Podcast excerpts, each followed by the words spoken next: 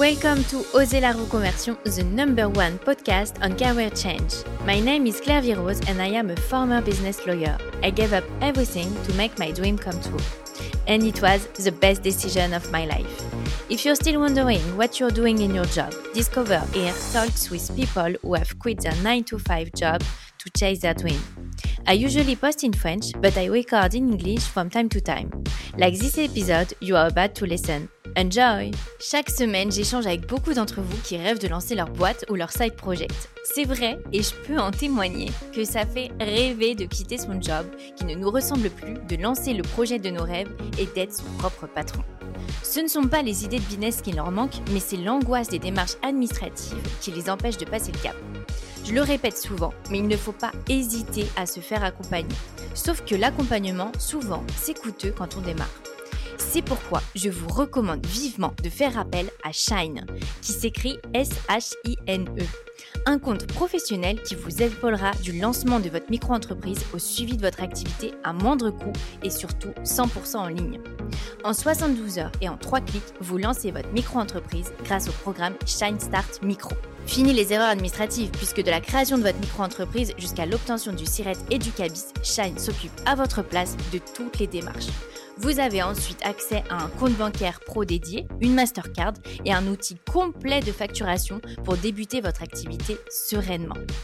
Vous n'avez pas à rester seul. Les conseillers de Shine répondent à toutes vos questions administratives dans la journée si vous avez la moindre inquiétude. J'aurais adoré connaître Shine lorsque je me suis lancée parce que c'est vrai que lorsqu'on a notre idée en tête, on n'a qu'une envie, la lancer et surtout ne pas perdre de temps avec l'admin. Alors, puisque nous savons que l'aspect financier est également un frein à la reconversion, je suis heureuse de vous dire que Shine vous propose à l'occasion de ce partenariat une offre spéciale pour le pack Shine Start Micro avec 6 mois de compte pro à seulement 49 euros tout inclus grâce au code promo Reconversion 10. Alors n'hésitez plus et rendez-vous dès maintenant sur le site shine.fr, S-H-I-N-E, ou sur l'application pour concrétiser votre projet. Je vous mets le lien dans les notes de l'épisode. Today in Oser la reconversion, we welcome Adrienne Weiser. After working in fashion PR in Los Angeles, Adrienne left everything behind for love. She is now a floral designer in Paris and the owner of the oldest flower shop in Paris, La Rosoire. After studying journalism in Los Angeles, Adrienne began her career in public relations at the famous press agency The A-List in Beverly Hills in Los Angeles. She worked with celebrities, dressing them for red carpets. Until the day she left everything behind and moved to Paris for love, without speaking French. Today, Adrienne is the owner of the flower shop La in Paris.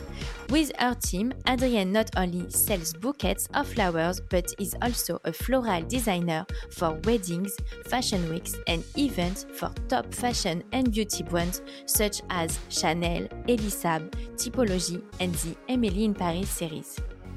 In the episode, discover Adrienne's career and life in Los Angeles, her love at first sight for a Frenchman during a summer in Provence, how she became a floral designer and bought L'Arrosoir, the filming of Emily in Paris, and the coming release of her book.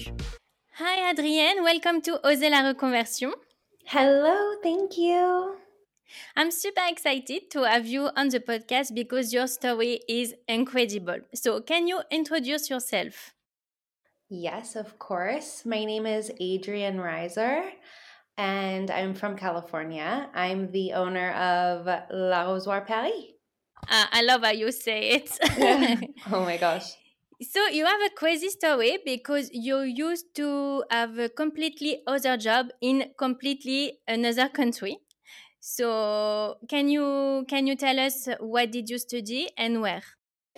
Of course. Um, I should start off by just thank you so much for having me on your podcast. I'm so excited to do this um, because I've never done a podcast with a French person before, with French listeners. So this is so wonderful. And I actually want to ask you after a few questions as well. But I am, like I said, from California. And I grew up to parents that were in flowers as well, but I never wanted to do that. I always thought like I don't want to do flowers. I want to do my own thing.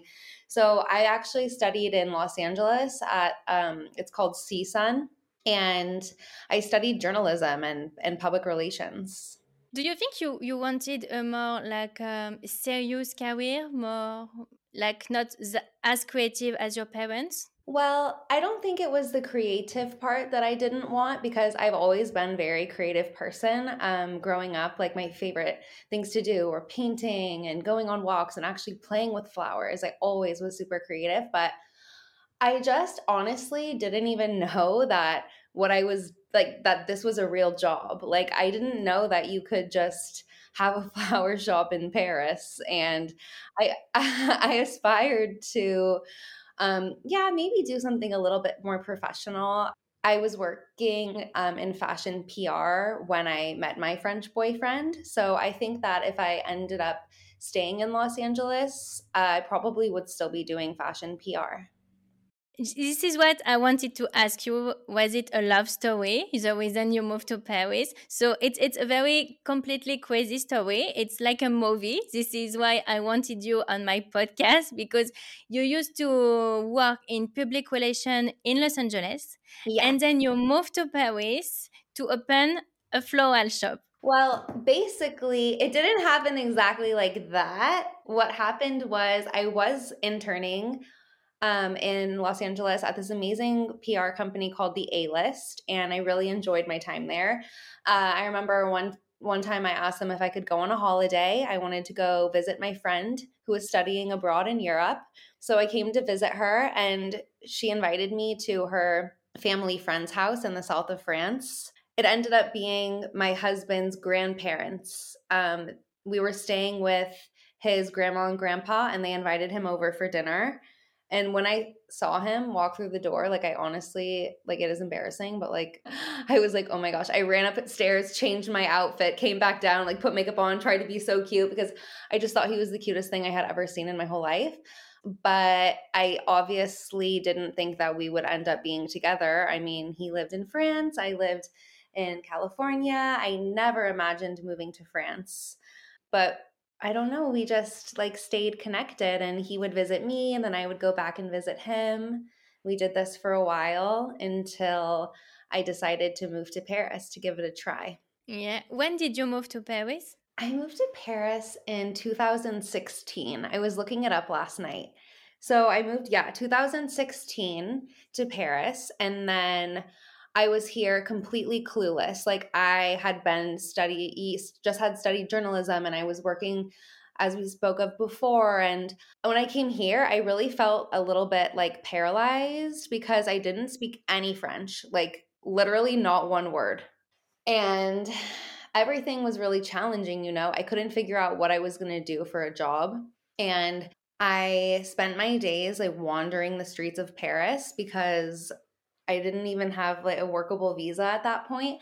And I remember I was walking by L'Arrosoir and they had like this little sign in the window and it said, En recherche un fleuriste passionné, motivé, créatif. And I was like, I can do that. Like, because I knew flowers because of my family. And um, so I went inside and I asked them for the job and I literally started the next day.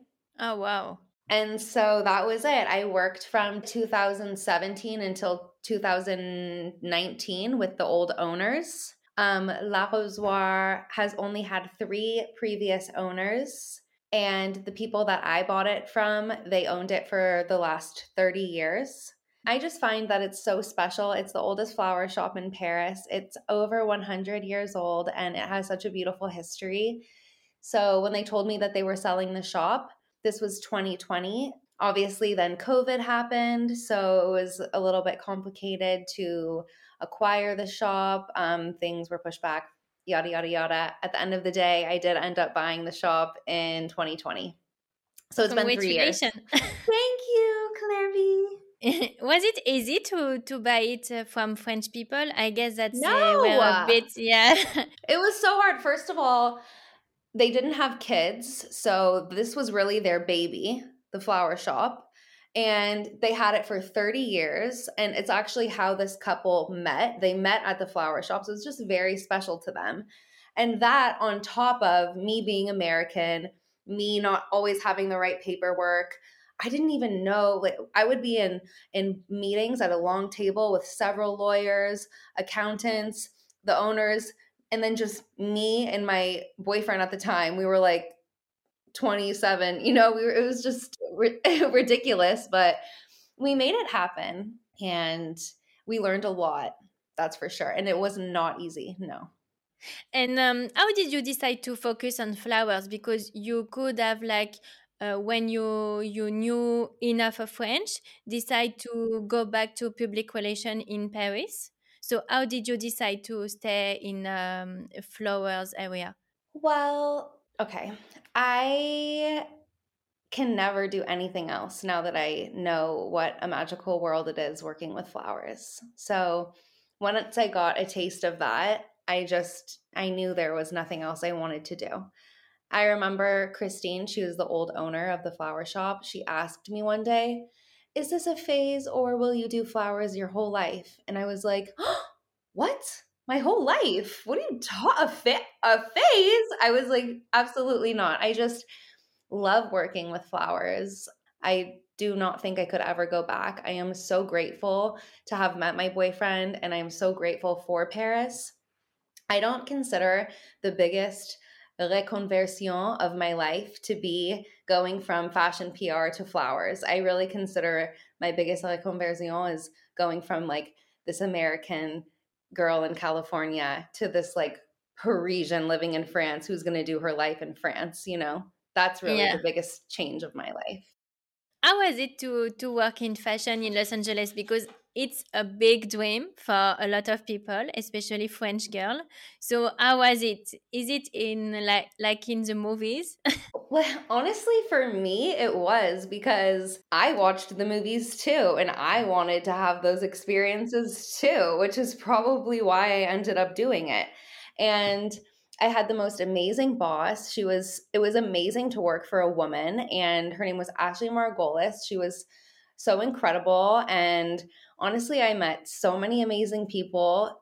I have tons of stories, but like we saw many celebrities on a daily basis at our PR fashion showroom. And I just remember everything being really fast paced. I have to say, at the end of the day, I, I didn't have this like fulfilled feeling that I have now. It's a different type of work, you know, essentially like it's clothes. Yeah, it's more stressful, no? It's very stressful. Um, it was stressful. Also, just Los Angeles is stressful. Like you have to drive hours and hours. I remember at that job where I basically paid to work there because I had to pay for parking. I would get a parking ticket every day, or my car would get towed, and every you know two hours I would have to go out and move my car to another spot because of street cleaning or this. Like it was just a very complicated, definitely high stress.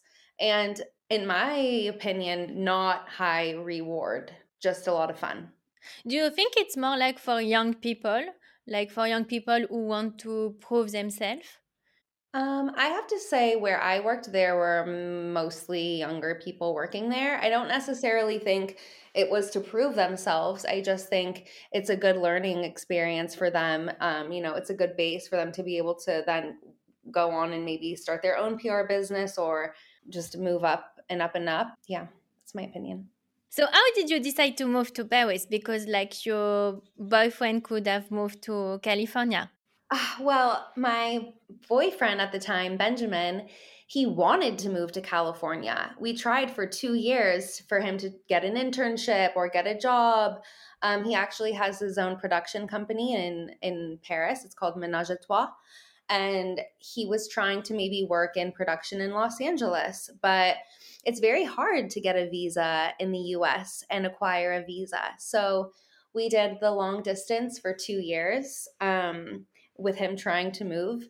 And it was never even an option for me to move to Paris. Like it wasn't on the table. We never talked about it. And then one day it dawned on me like, wait, he's been trying to move here, but why have I not been trying to move there? And then I was like, I don't know, it just something came over me and it felt so right to take the jump to move from Los Angeles to Paris at that time. So that's what happened. And how did your family react to your move to Paris? I think initially they were sad that I was moving to Paris, but I remember I promised my mom only five years and then I'll come back. Now it's been seven years, and she's like, "You said only five years. What? Get that?" but um, I think sad initially, maybe shocked and confused. Why is she doing this? What's going to happen? And then eventually, just very supportive. My parents love visiting me in France. It's a dream of my dad's to buy a house in Provence. And so it's yeah, eventually they became very supportive. Also, my dad helped me um, with my luggages move to Paris initially. So that was very nice. And like that was very supportive as well. Do you have some advice for uh, young girls who are afraid to move to another country because like you had to quit your career with like not knowing what to do in Paris uh, for your love. So it's a big, it's a bold move. So um, do you have some advice for like young girls who want to to quit their life in Paris to move to another country? Wow. Um, it was really hard to quit my career. I remember selling my car, and then I remember it was when my couch was getting carried out of my apartment. I was like, now I don't even have a place to sit. Like, I have to move. I think that I really trusted my intuition and I really had a strong feeling that this is the way that I should go. And I really, it was scary, but I wanted to take that leap. And I really feel that if you have the strong desire to do something, you need to go and do it. It is going to be scary. It is going to be hard. It is going to want to make you pull your hair out and you know, you're going to cry all the time. But if you do it, something beautiful is going to come out of it as well. And you're going to learn a lot about yourself. Um, I think it's a leap of faith that if people have the desire to move, they should really do it. Yeah. I didn't have the desire to move initially. I didn't expect to move to Paris. So it came over, you know, as we said, kind of quickly. And I did just follow my heart. And have you always loved Paris or no, not that much? No, I haven't even. It's funny because I have friends that I've met in Paris, expats from other places, from the US as well. And they've always dreamed of living in Paris. It was like their lifelong dream. For me, I never dreamed of living in Paris. Um, I'm so happy I do. And I feel it's like a destiny now. But no, so how was it your your beginning at Arrosoir? Like it was hard, I guess, because it was um with an old an old French woman. How was it yeah. like to to learn from her? So it was an old French couple. There was a husband and a wife, and it was um very hard. They wouldn't would not let me speak any English at all. I could only speak in French, which was obviously very hard for someone who does not speak any French at all. So I just did mostly like smiling, pointing, you know, hand movements, not doing a lot of speaking. Um, it was hard. It was hard learning from them. Also, very inspiring to see this couple every single day work so hard towards their dream of having this amazing flower shop. And seeing the energy that they had like gave me energy because I was like, if they can wake up at you know, five o'clock in the morning, go buy flowers, come back and stay here all day. I think I can get here at 10 and stay until eight. You know what I mean? It's not, they really gave me a lot of energy. And also, when I came to Paris, I didn't know anything about making bouquets the French way, you know, really the French style of flowers. And they taught me a lot. I mean, they taught me everything I know essentially, and they were wildly talented at what they did and very creative and just created exceptional, beautiful masterpieces. So today you're, you're more like a floral designer and you work on weddings, fashion weeks. Uh, how is it? Yeah, well, since I bought the shop, we've evolved a lot. It used to just essentially be a flower shop, and I added like events and Um, I'm excited because we just did our first fashion week, like actual defile, where we worked at the fashion show. So that was really cool. And yeah, we do weddings, we do galas, we do fashion week dinners, any type of dinner.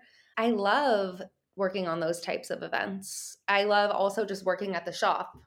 I love it all. Yeah, it's funny because it's quite a mix uh, between your two career, like because you used to work uh, in fashion and now you do fashion weeks with uh, L'Arrosoir. So it's quite like um, a, a mix of your two career. Thank you so much. And you're right. And I was so excited because just this last fashion week, I was invited to do um, a dinner for an amazing uh, shoe brand. And not only did I do the flowers for the dinner, but then they invited me to stay for the dinner. And I was like, oh my God, this is perfect. If I could do this every time, like, that's my dream is like I love to do the creative, but I also love to be a part of the fashion like a part in the mix. So I feel like I'm almost finding my my way there. How many are you um, to to work at the shop now? Um, we are seven right now. Wow, that's a big team. How how do you manage everyone? Are they French, American? Everyone is French. And everyone is really amazing. Honestly, I have someone working for me who's been there for three years, someone else who's been there for two years, and then we have um, someone new on the team who's like our community manager. It's been amazing to have uh, a community manager for the first time. I've never had anyone working on that side of things. Uh, it's really hard managing everything. I don't even know if I'm doing a good job. I'm just doing my very best, and it's all I can do but it helps when the team is amazing. They are all really good florists and very motivated, so that helps. So, um, what uh, what is your dream for L'Arrosoir? Because you said that it moved from a, a, floral shop to more like events, like more like floral designer. So, what's your your plan for L'Arrosoir? How do you do you see it in like ten years? I have so many ideas and things I want to do. Um, recently, a little flower shop up the street opened up. It came for sale, and I was very close to buying it. But then I realized that I don't want to spread myself too thin. L'Arrosoir is already magnificent, it's already big, and it's already booming. And I really want to put all of my attention there in this flower shop. I imagine that in 10 years, I will still have L'Arrosoir I hope to have it for 30 years like the other owners did. and for me, yeah, if I could, I, I love teaching my flower atelier. And I think it would be really amazing to travel more for those ateliers, maybe do them around even the world, not necessarily just in Paris. Also, I'm American, obviously. So if I could find a balance between my American side and my French side, I think that that would be really um, important to me. I actually I just signed a um, a really exciting book deal with an amazing publisher. So oh, I'm wow. very yeah, I'm really excited to to start writing this book and I think that that's going to help me find my balance because I'll have projects now in the US. The book is obviously coming out in the US.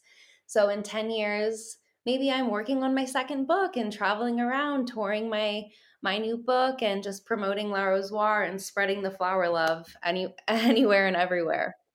What do you mean when you say you have two sides, like uh, your American side and your French side? It's more like you have two different personalities, or no, not personalities, but I mean, also, yeah, kind of, but also just li- also lives. Like I have my French life. I live in France. I have my my business here, and I'm American. And I feel like I wish I could capitalize off of that a little bit more. Like have something happening in America, but also tied to L'Arrosoir. I want everything to, I you know, be together, but something that will bring me to the US more often.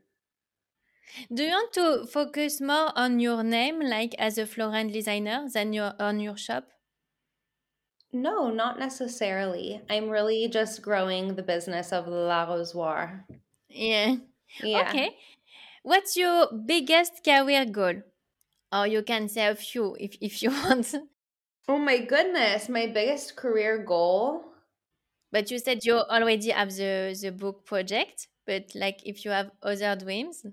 Okay. I think it would be really fascinating to film something at the flower shop, maybe like some kind of flower documentary or flower TV show, something tied to you know the fact that we're there every day working towards our flower dreams um, seeing more of behind the scenes of what we do i think that could be interesting. Yes because the floral shop is super cute. You it's you, you so put cute. a lot of um, stories pictures on instagram and it's so so cute it's so so cute. Thank you so much for saying that. Um we just did like we said the Fashion Week fashion show. That was amazing. I think it would be a dream of mine to do more fashion shows, bigger projects within Fashion Week. It would be my dream to travel more for work and travel far for work. That would be a big dream of mine. The book is a dream realized that I'm so excited to work on and it's my dream to just seriously be happy every single day. Maybe like just enjoy more like exactly. what you. It's my dream to just love living the dream that I'm living right now. And speaking of your two sides, um, what do you see as um, differences between like uh, the way you do like business in uh, in California uh, than in Paris? Like, what do you see like what are the difference like from an american perspective? Oh my gosh. Honestly what what comes to mind first is like taxes yes. and like budgets. Also it's hard to say because honestly i moved to paris when i was 22 years old. Like i was very young and i don't have a big knowledge of what's happening in the professional world in the US. I always joke to my friends, like, I have no idea if I am making the same, I, I don't know compared to my US friends if I'm uh, on the same like level as them or not. I'm just like over here, you know? So it's hard for me to state the differences other than like the taxes. That's the first thing that comes to mind, honestly. And like for me it's easier because it's in english. Yes but maybe like um more about the mindset like the way of living in france or... okay well i can definitely speak on this. Um when i moved to paris and first bought the flower shop i asked my team what are our dreams? What are our goals? At the start of every year we would write down our manifestations and on a little bag put a hair like something very witchy but i was really trying to get us to like and i remember i would be i would be shocked because i would be like let's talk about our wildest dreams and then they would be like we uh, no just uh, bien travailler. You know i would be shocked because i would imagine asking that to a team in, in america and they'd be like we want to fly to japan and do the you know just crazy ideas but when i was asking my team it was like really hard to get something out of them. Like I was like, guys, you know, but yes, it's that's so true. Yeah, it's super, it's super Californian also. I think it's like the way of like manifestation, law of attraction, the healthy life, uh, everything. In Paris, it's more like uh, dolce vita, no? Uh, yeah, it's like it's like in the U.S. It's very live to work and here it's very work to live. Like they're not trying to project their goals and work. If they just have a job show up for work do their job get paid go home that's good enough. They don't need to excel. They don't need to try. They don't need you know what i mean? It's very much like that. Not with everyone that's for sure. But just initially i thought it was funny because i was like guys it's not good enough Come on, dream bigger. And um, do you think like uh, they change or you change because like you moved quite young to Paris? So do you think like you change like a bit like more in a French way, or do you think like your team evolved to be more like American? Oh my gosh, that's so funny. I think both. I think first of all, it's amazing how incredible certain people's English have gotten at the flower shop. I remember one girl in particular who started three years ago was not talking that much. And now people ask her every single day, Oh, are you American too? Like her English is incredible. And I think it's been really generous of my team to like have patience with me because I know that I'm not always easily understood. There are a lot of things that are lost in translation. And I also, you know, have sometimes crazy ideas. We're not from the same culture. So you know, they have been very patient. And I think that I also have, you know, changed to be a little bit more French. When I first opened the shop, we were open every single day, no matter what. I don't care. Jour Ferrier, we are open. And now, like, I'm like, guys, let's close in between Christmas and New Year's. Like, everyone should have more vacations with their family. So I think both. And um, your parents used to be like a floral designer too. What what do they think about L'Arrosoir? Uh, how do they see it? Um, yes, they see it. They love it. My dad grew and distributes plants in the US, so they really love when I send them pictures. Is this cute? Do you like this? My mom will come to Paris and run around the flower shop, giving everyone ideas, pricing everything, adding pots. You should be doing this, change this. No, no, no. You know, but it's really a lot of fun. They they love it. I think they really enjoy L'Arrosoir and are really excited. And um, so you focus more now on fashion weeks, events, uh, weddings. How do you manage to to find clients? I'm very much like letting things come to me instead of searching for things.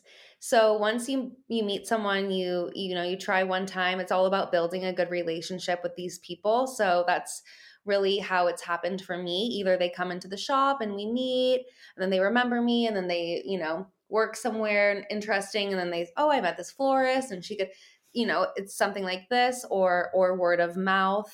Also obviously instagram and we're working on a really big proposal right now very exciting and i asked them how did you find me? And they said through my website. So like you never know how people are going to find you but i like to let things come to me. I'm not really out there searching so hard I'm very happy with everything that I have now at the shop and like it's already a lot to manage so i just let things kind of come my way.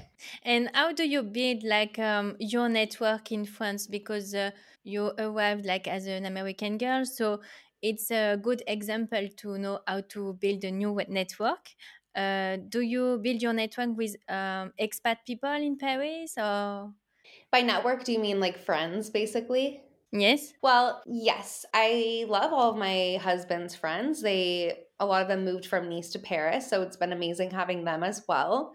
Honestly, yeah, a lot of my friends here are expats from the US as well. It's just that that taste of home that I need. One of my really good friends, her sister and my sister live really close to each other in, in Los Angeles. So she really feels like a piece of home. And I think that I've met, you know, people through Instagram, people through just coming into the shop. And uh, do you see yourself always in France now, or maybe like go back with your husband in uh, in California? I really love living in France, and I cannot imagine ever leaving France. With that being said, I would love to spend more time in the US, and I would love, you know, in an ideal world, we're doing half half, but maybe at least if we could do like 70 30 and just spend a little bit more time at home at the beach with our friends and family, that would be the most ideal for me. But I really love living in France. It's such an unexpected plot twist of life that I'm here. And every single day, I'm just like, what did I do? Find myself in this moment right now. What do you love the most in Paris? I love my French husband the most, honestly. That's number one. Then I love how France has taught me to just be happy day by day, really living in the present moment. I love not driving as much. I love walking and taking my time. I've always loved walking. My friends used to make fun of me in LA because I wanted to walk everywhere, and they were like, You can't walk there. So I love a lot of a lot of things about Paris. I think it's the most beautiful city I've ever seen. I'm just missing the beach. That's it. If we could just put a little beach in Paris, then I would never leave. Yes, that's true. just last one question for like a gossipy question because I've seen that you're friend with Ashley from Emily in Paris. Can you like talk a bit about it? Like how guys did you meet and how is your relation? Of course, Ashley Park is such an amazing superstar, and I am so proud of how far she has come. It's amazing to watch her journey, honestly. I met her when she was in Paris filming season one of her show. We had a few friends in common. Um, so I reached out to her on Instagram. I just said, Hey, I see you're from New York. I see you're in Paris filming this show. You should come by my flower shop.